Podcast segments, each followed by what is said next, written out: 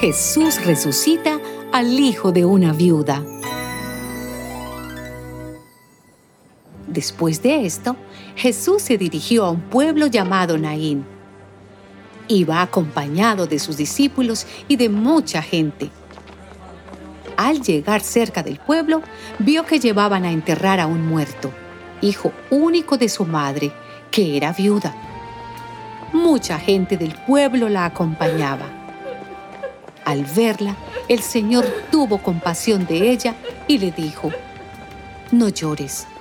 Enseguida se acercó y tocó la camilla, y los que la llevaban se detuvieron.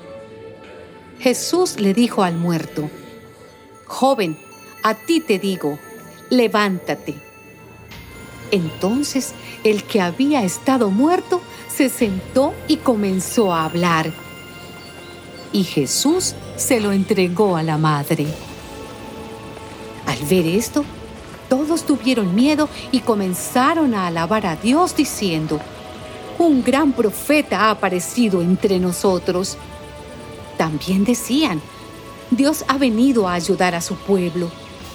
Y por toda Judea y sus alrededores se supo lo que había hecho Jesús.